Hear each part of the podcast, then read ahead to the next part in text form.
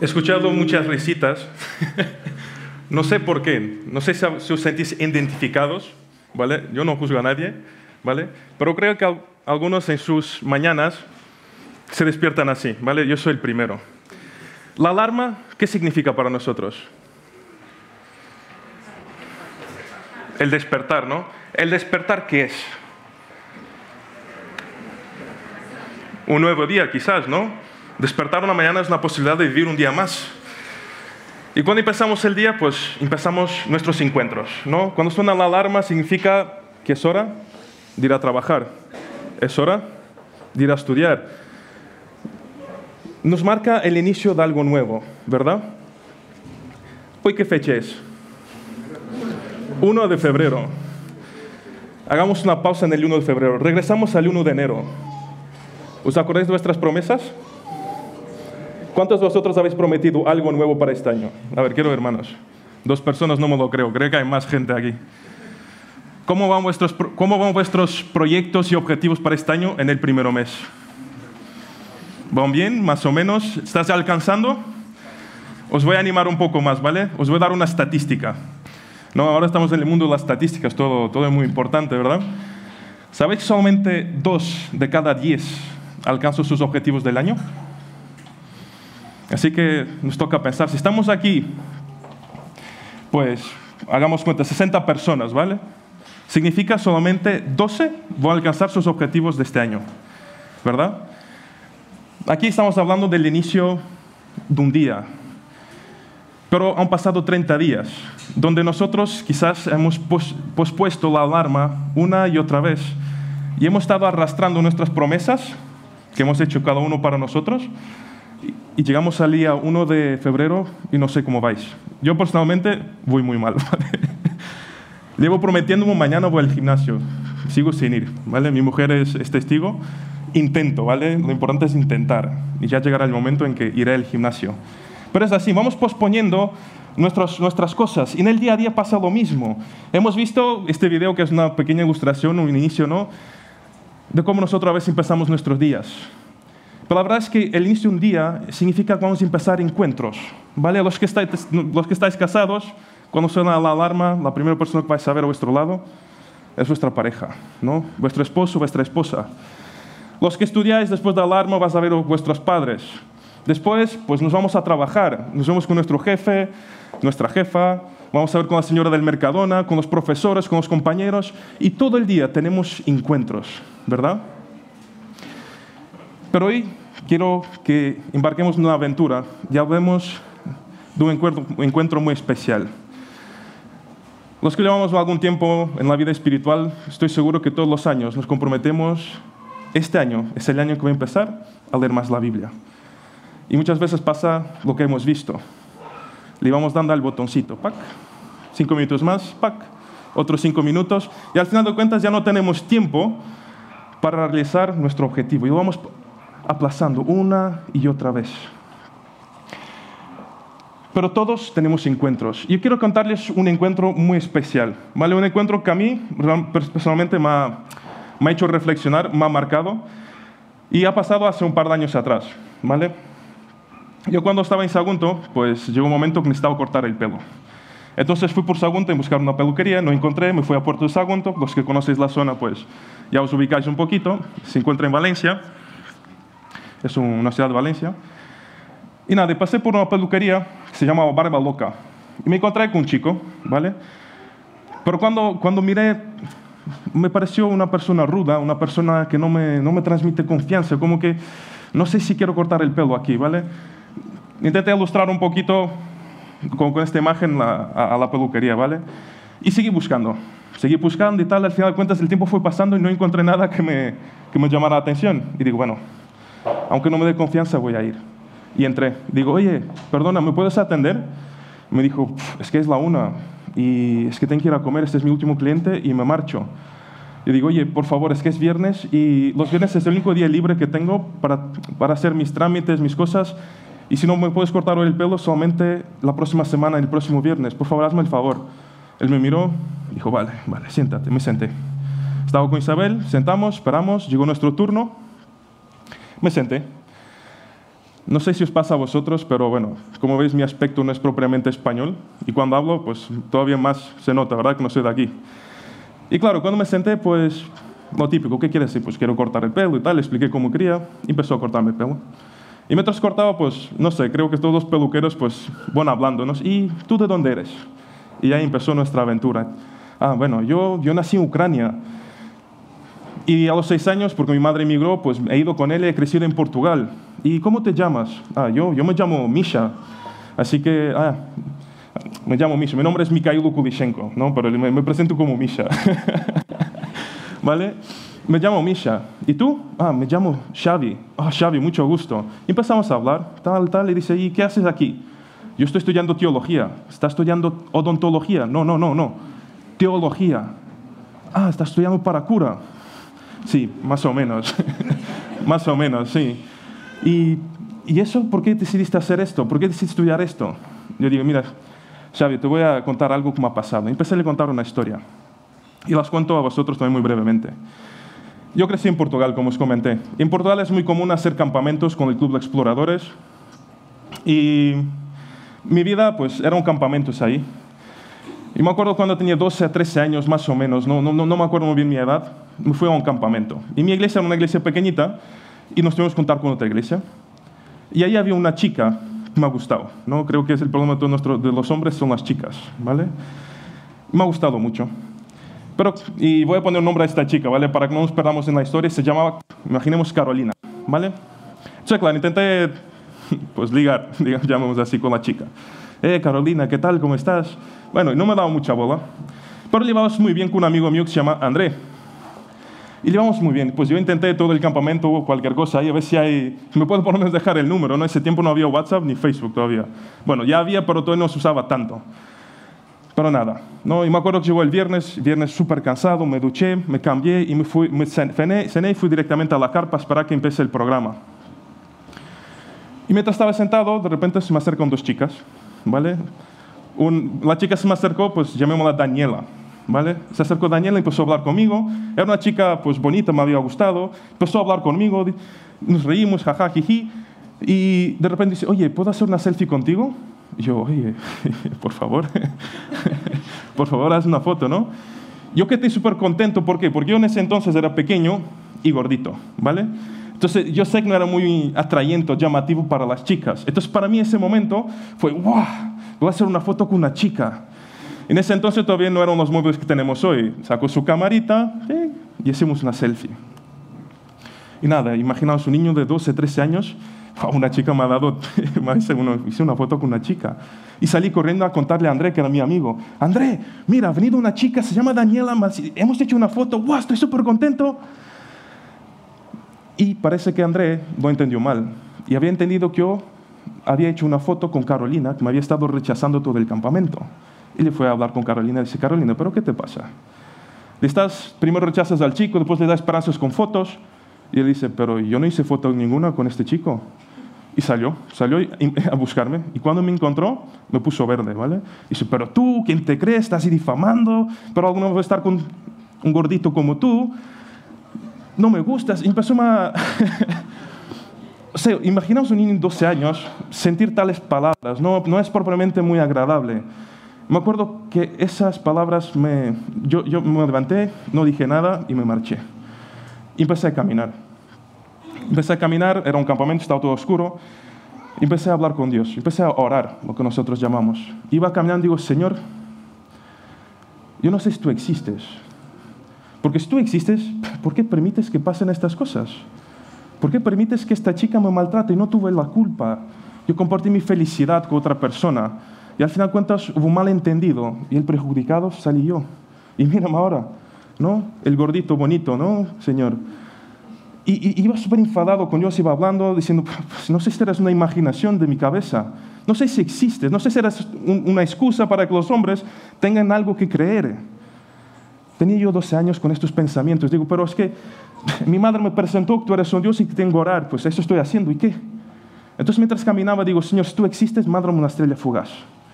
Y seguí, seguí caminando súper enfadado y se me olvidó mi oración. Sigue caminando, el camino termina, me acuerdo que había una furgo que me tapaba el camino. Entonces, en el momento que yo tengo que levantar la mirada para ver si, para ver por dónde voy, cuando levanto la mirada coincide que miro al cielo. Y justo en el momento que yo levanto la mirada, me surge una estrella fugaz desde una punta de mi campo de visión hasta el otro y hace. Para mí, ese fue el momento más bonito de mi vida. Lo llevo guardando desde entonces. Ese día fue importante para mí porque el Dios de mi madre se ha vuelto mi Dios. Por primera vez he sentido una respuesta de Dios en mi vida. Y me acuerdo que cogí, me empecé a correr, fui directamente a mi carpa, cogí mi Biblia y empecé a leer. Mis amigos llamaban, ven, vamos a jugar las cartas, vamos a pasarlo bien. Yo, no, no, no. He tenido mi día especial. He tenido un encuentro increíble. Y esta era la historia que le contaba a Xavi mientras me cortaba el pelo. Y Xavi me estaba cortando y me dice, vaya, ¿eso es verdad lo que me terminas de contar? Digo, Xavi, si quieres te puedo contar muchas más experiencias que he tenido con Dios, pero yo creo que Dios existe. Y Xavi me contesta, dice, Misha, ¿sabes qué? Mi abuela me ha enseñado a rezar. Yo rezo todas las noches, como ella me ha enseñado. Y esas palabras me, me, me tocaron porque me di cuenta que todos buscamos un encuentro con Dios. Sean personas rudas, felices o como queramos ver, pero todos buscamos un encuentro con Dios. Yo lo busqué. Y esto me hizo reflexionar y me puse a pensar en la Biblia. Y me acordé del primer encuentro que cuenta la Biblia. Hoy vamos a ver tres tipos de encuentros. Primeros encuentros, encuentros que dejó marca y últimos encuentros. Los primeros encuentros, el primer encuentro de la Biblia nos relata Génesis 1, ¿vale? Génesis 1 empieza a, crear, a hablar de la creación. Dice, dice Dios, haya y hubo. Haya luz y hay luz. Haya agua y surge agua. Hay animales y surge animales. En la tierra, en el cielo, en el mar. Dios dice y surge. Pero cuando llegamos al el versículo 26, 27, vemos que Dios dice, hagamos. Hagamos el hombre a nuestra imagen y a nuestra semejanza. Y Dios empieza a crear el hombre. Y cuando seguimos leyendo, entramos ya en el capítulo 2, que Dios, o sea, Moisés ya empieza a escribir cómo fue esa creación. Entonces, fijaos lo que dice el texto. Luego el Señor Dios formó al hombre del polvo de la tierra. Imaginamos esta imagen. Dios, ¿no? Imaginamos que, que, que es una persona, sube los pantalones, se pone de rodillas empieza a moldear al hombre. Empieza a hacerlo a su imagen, su semejanza. Empieza a darle unas orejas, unos ojos, un pelo. No sé si habéis visto esos vídeos de, Instagram, YouTube, lo que sea, que cogen plastilina y empiezan a hacer la cara de famosos. ¿Habéis visto? Pues imaginaos Dios de rodillas, cerca del barro, con agua, haciendo al hombre. Empieza a hacer, le pone el cerebro, le pone los órganos, empieza a darle forma a todo. Pero el hombre, sin Dios, es solamente un objeto. Entonces, fijaos, Dios para terminar su creación le falta algo. ¿Qué es lo que Dios realmente le da? Que es, entonces Dios sopló el aliento de vida en la nariz del hombre y el hombre se convirtió en un ser viviente. El hombre gana forma solamente cuando Dios le da la vida. Imaginaos este momento. Imaginaos, están siendo creados por Dios con sus manos. Dios os coge de la nuca y dice, te voy a dar vida. Cuando Adán abre los ojos, ¿a quién ve? Se ve cara a cara con su creador. Entonces la Biblia en este versículo, Génesis 2.7, nos revela el primer encuentro que la humanidad tiene con Dios. El primer encuentro. A partir de aquí empiezan a caminar juntos, pasan tiempo juntos, se conocen, tienen una relación tan íntima que conocen incluso sus pasos, los pasos de Dios. Pero cuando el hombre se separa de Dios, ¿qué sucede? Cuenta Génesis 3, todo el Génesis 3 cuenta que cuando el hombre se aleja de Dios, el hombre tiende a esconderse de él. Dios les dijo a Adán y Eva, a la humanidad, dijo, os recomiendo, no comáis del fruto, no os lo prohíbo, os recomiendo que apartáis, porque si coméis del fruto, vosotros tenéis consecuencias en vuestra vida. No tomad esa decisión, cuidado. Y cuando vamos a Génesis 3, vemos que realmente cuando no escuchamos lo que Dios dice, la vida conlleva consecuencias. Y la consecuencia de no escuchar a Dios hizo que el hombre se separara de Dios. Y fijaos lo que cuenta el texto, cuando soplaba la brisa fresca de la tarde, el hombre y su esposo oyeron al Señor Dios caminando por el huerto. Me encanta este texto. Fijaos la relación que tenían, que conocían el caminar de Dios. No tenían que escucharlo, pero sí escuchar en el sentido que Él hable, pero sí conocían su caminar. Y fijaos, así que se escondieron del Señor Dios entre los árboles. Y entonces el Señor Dios llamó al hombre y dijo, ¿dónde estás? ¿Dónde estás tú que me prometiste empezar una relación conmigo este año y que estás posponiendo tu encuentro conmigo? ¿Dónde estás tú?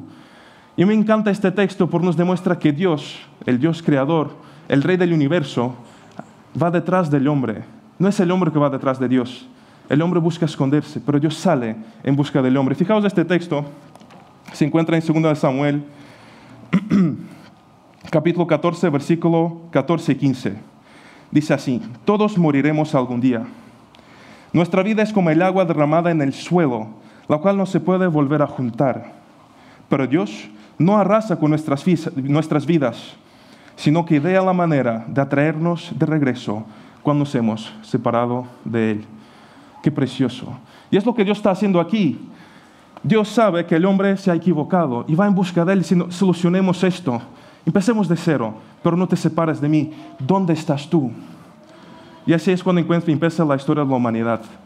Empezamos a alejarnos más y más de Dios. Y va apagándose ese primer amor y lo vamos olvidando. Y vamos posponiendo la alarma y dejando a Dios para el último momento. Hay otro tipo de encuentros que, que tenemos a lo largo de la vida. Son los encuentros que dejan marca. Y voy a intentar contextualizar de la mejor forma posible lo que vamos a hablar. Este relato se encuentra en Génesis 32. Vamos a hablar de Jacob. Jacob es nieto de Abraham, el padre de la fe. ¿no? El primero judío, por así decirlo, el que empieza todo lo que es el pueblo de Dios. Abraham, Dios le promete el hijo prometido, le promete un hijo, que es Isaac. Nace Isaac, Isaac tiene dos hijos, son dos melizos, que es Esaú y Jacob.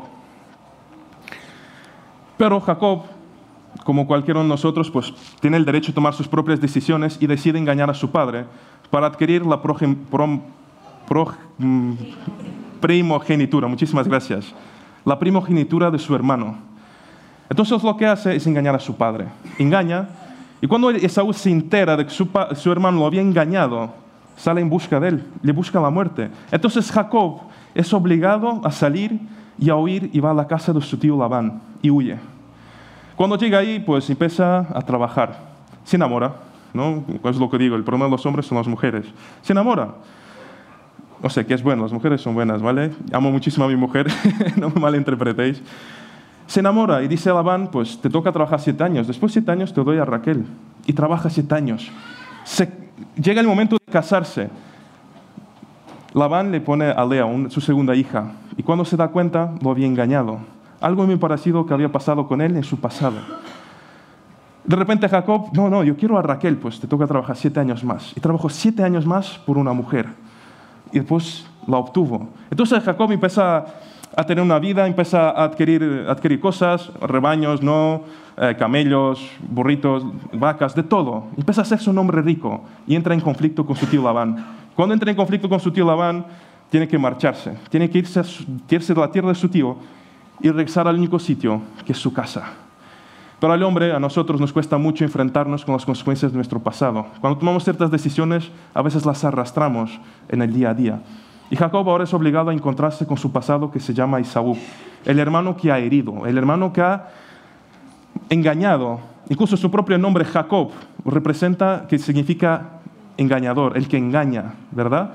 Normalmente nosotros hoy en día no le damos tanto valor a los nombres, pero en ese entonces el nombre representaba parte de tu carácter o de hechos que has hecho en tu vida. Y Jacob no solamente tenía que cargar con su pasado, sino que la gente cuando lo, veía y lo llamaba, le recordaba lo que había hecho. Jacob, engañador. ¡Hey, engañador, ¿cómo estás? Así sonaba. Y cargaba ese pasado detrás de, de él. Entonces entramos en el capítulo 32, 32, es cuando Jacob tiene que regresar a su casa. Entonces Jacob envía un siervo y el siervo regresa diciendo, mira, tu hermano está súper cabreado y viene con 400 hombres. Entonces Jacob empieza a enviar regalos, como todos nosotros, buscamos solucionar nuestros problemas con nuestras propias manos. Ten, rebaños y más rebaños. Y la gente sigue diciendo, mira, mira, tu hermano sigue enfadado y está viniendo con los 400 hombres. Y el texto sigue. Y Jacob, como cualquiera de nosotros, delante de un problema, tiene miedo. Entonces se pone de rodillas, de rodillas y dice, Señor, tú me prometiste. ¿Cuántos de nosotros suena esta oración? No? Tú me prometiste. Tú me prometiste que me ibas a cuidar. Y dice, Señor, ayúdame. Tengo miedo de mi hermano. pero recuerda que me prometiste que me ibas a salvar. Le entrega el problema en las manos de Dios, pero no es suficiente. Entonces Jacob sigue haciendo lo que estaba haciendo. Intenta solucionar su problema a través de los regalos. Y sigue enviando regalos. Y su hermano sigue viniendo. De repente ya, llega la noche. Jacob dice, bueno, esto no va a terminar bien. Se divide en dos, en dos campamentos. En un campamento se queda él, en el otro manda a todos y a toda su familia. Por si su hermano viene, por lo menos que lo mata a él, pero que deje vivir a su familia. Entonces el relato nos cuenta lo siguiente. Entonces Jacob se quedó solo en el campamento y llegó un hombre y luchó con él hasta el amanecer. Cuando el hombre vio que no ganaría el combate, tocó la cadera de Jacob y la dislocó. El hombre, y luego el hombre le dijo, déjame ir, pues ya amanece. No te dejaré ir, a menos que me bendigas, le dijo Jacob.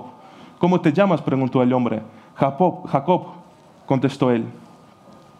Tu nombre ya no será Jacob, le dijo el hombre. De ahora en adelante serás llamado Israel porque has luchado con Dios y con los hombres y has vencido. Por favor, dime cuál es tu nombre, dijo Jacob. ¿Por qué quieres saber mi nombre? respondió el hombre. Entonces bendijo a Jacob ahí. Jacob llamó a aquel lugar Peniel, que significa rostro de Dios, porque, porque dijo, he visto a Dios cara a cara, y sin embargo he conservado la vida. El sol salía cuando Jacob dejó Peniel, y fue cojeando debido a su cadera deslocada. Me encanta este relato, es muy bonito. Fijaos que Jacob tiene un encuentro personal con Dios. Mientras están luchando, Dios le desloca la cadera. Y no solamente eso, en esa misma noche Jacob había tenido su encuentro con Dios.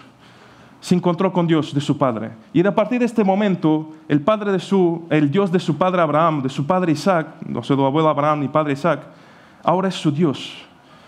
Y no solamente esto, cuando un hombre, el hombre se encuentra con Dios, no solamente cambia de vida, sino cambia de nombre. Ya no serás llamado Jacob, ya no eres engañador. A partir de hoy, que te has encontrado conmigo, te llamas Israel, que significa Dios lucha. Y aquel lugar, de aquel lugar se llamó Peniel, rostro de Dios, porque dice Jacob, he visto a Dios cara a cara, y aún así permanezco vivo.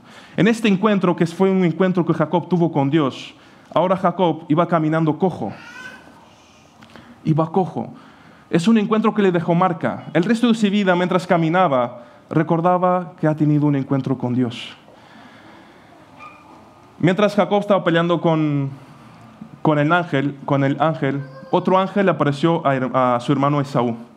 le enseñó que Jacob había pasado muy mal los últimos 20 años. No había visto la muerte de su madre.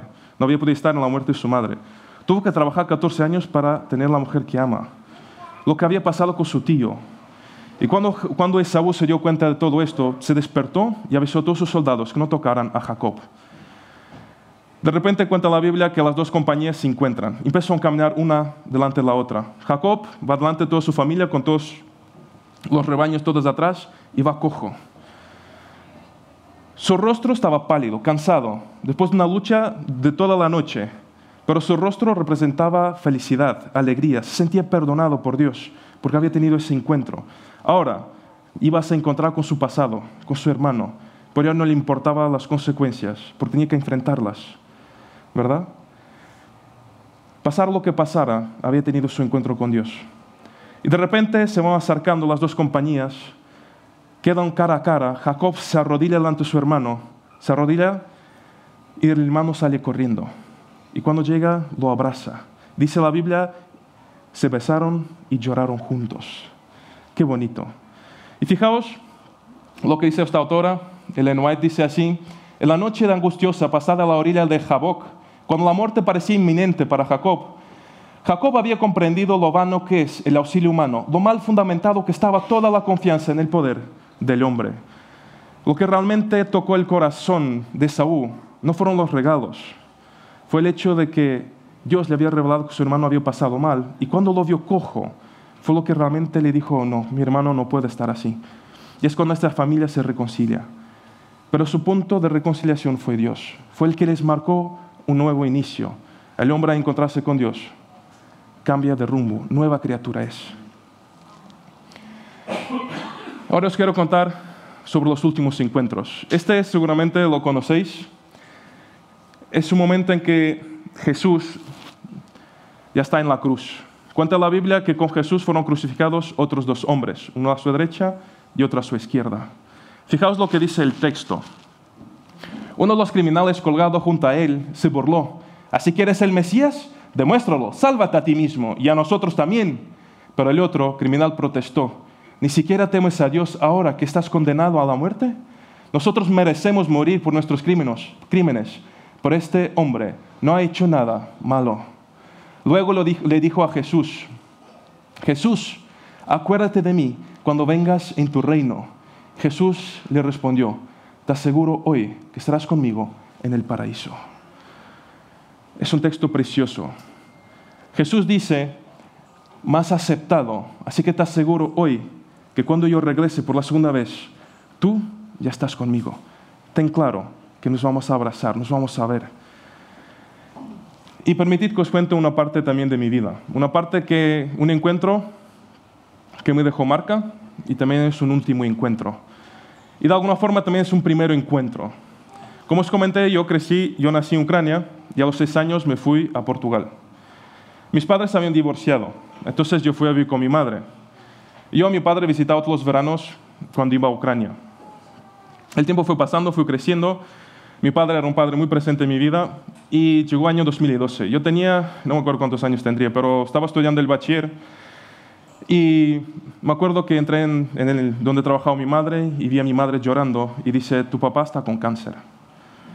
Lo vamos a parar mañana.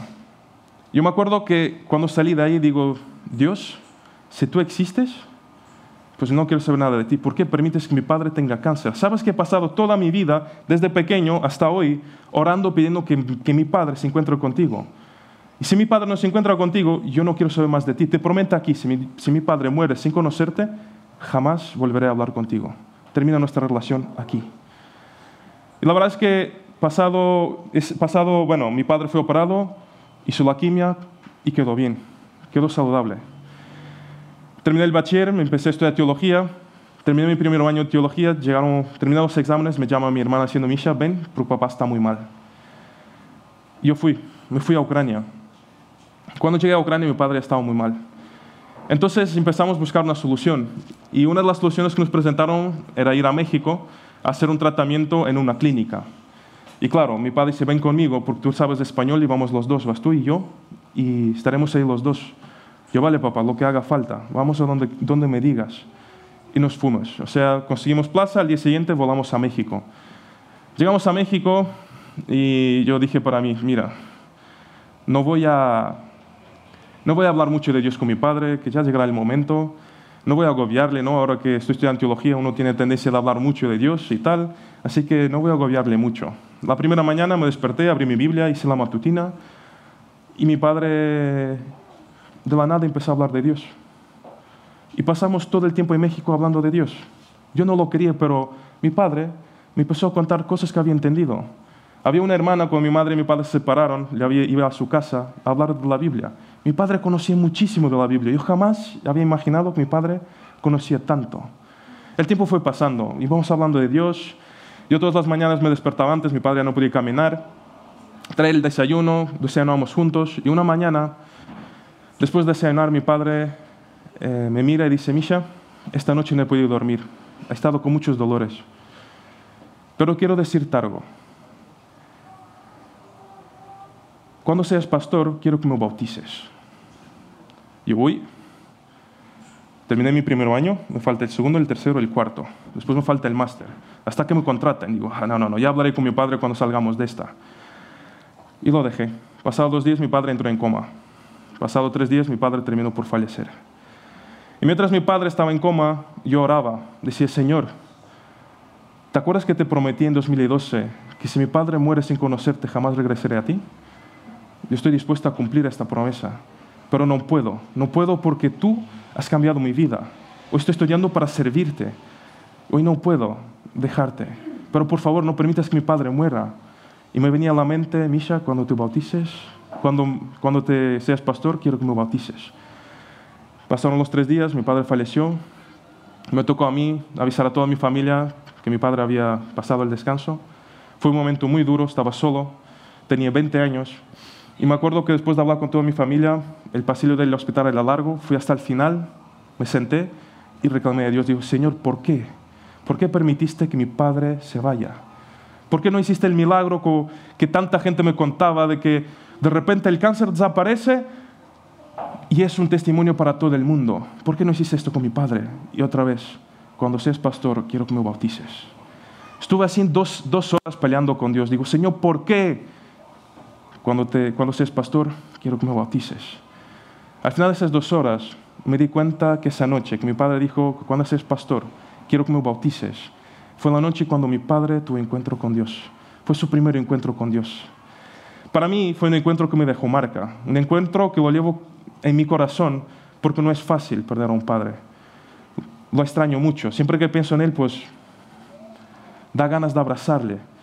Pero lo más bonito de una vida cristiana, porque dice Jesús, te aseguro hoy que cuando encuentras conmigo, hoy es el día de salvación. Hoy vas a estar, a partir de hoy, cuando regrese, ya estás conmigo. Y eso es lo que pasó esa noche con mi padre. Mi padre aceptó a Jesús esa noche. Y lo mejor de todo, como cristianos, nosotros nos decimos adiós, nosotros decimos hasta luego, nos vemos. Por más que nos duela, yo sé que mi padre está con Jesús, sé que descansa en Cristo. Es un encuentro que me dejó marca. También fue el último encuentro de mi padre, en el último momento. Y también fue su primer encuentro. Pues quiero compartir un texto que se encuentra en 2 Corintios 6.2. Dice Pablo, en el momento preciso te oí, en el día de salvación te ayudé. Efectivamente, el momento preciso es ahora. Hoy es el día de salvación. No importa lo que has hecho ayer, lo importante es que hoy busques ese encuentro con Dios, que hoy busques acercarte a Él. No sabes cuándo va a ser el último encuentro de alguien. No sabes si tú puedes ser parte de que alguien se encuentre con Dios en ese momento. No sabes si hoy es tu último día. Así que dice Pablo, asegúrate de que hoy te has encontrado conmigo porque hoy te aseguro que estarás conmigo en el reino de Dios. ¿Y tal como estáis? ¿Vale? Me gustaría, me gustaría hacer una pequeña oración. Si queréis, ojos abiertos, como sintáis cómodos, pero me gustaría que oráramos en este momento, tal como estáis. Querido Dios, te doy muchísimas gracias por la posibilidad que me das de estar aquí. Señor, sé que muchas veces vamos posponiendo esa alarma, Señor, y vamos posponiendo nuestros encuentros. Pero no solamente posponemos los encuentros, sino que posponemos nuestro encuentro contigo. Los vamos dejando más y para más tarde. Y cuando nos damos cuenta, ya estamos lejos de ti, Señor, ya nos estamos escondiendo. Pero tú sales y nos buscas, dices, ¿dónde estás? Ven a mí. Regresa. Señor, no, no sé, no conozcas todas estas personas, pero solamente tú conoces las situaciones que han pasado. Estoy seguro, Señor, que hemos pasado momentos difíciles, pero ayúdanos a saber dónde has estado tú en ese momento. Que ese momento se transforme en un momento en que tú has cambiado nuestra vida y que ese encuentro nos que haya dejado marca, nosotros recordemos que tú has estado ahí. Señor, no sabemos cuándo va a ser nuestro último encuentro, no sabemos cuándo es el último encuentro con nuestros queridos amigos o familiares. Ayúdanos, Señor, a disfrutar este momento. Ayúdanos a hacer una pequeña luz para este mundo. Ayúdanos, Señor, a conectar y a, enseñar que tú eres nuestro Dios. Ayúdanos a nosotros a tener ese encuentro diariamente contigo. Que realmente seas tú el cambio en nuestra vida. Que cuando nos encontremos contigo, Señor, ya no seamos lo que éramos, sino que nos des un nuevo nombre y que seamos nuevas criaturas en ti, Señor. Bendice este, este lugar, Señor. Bendice a la iglesia cero, Señor. Bendice a cada persona. Tú conoces todos los corazones y tú los entrego a ti. Cuídalo, Señor. Si alguien no ha tenido su primer encuentro, que lo tenga, Padre. Acompáñale siempre. Bendícelos. En nombre de Jesús.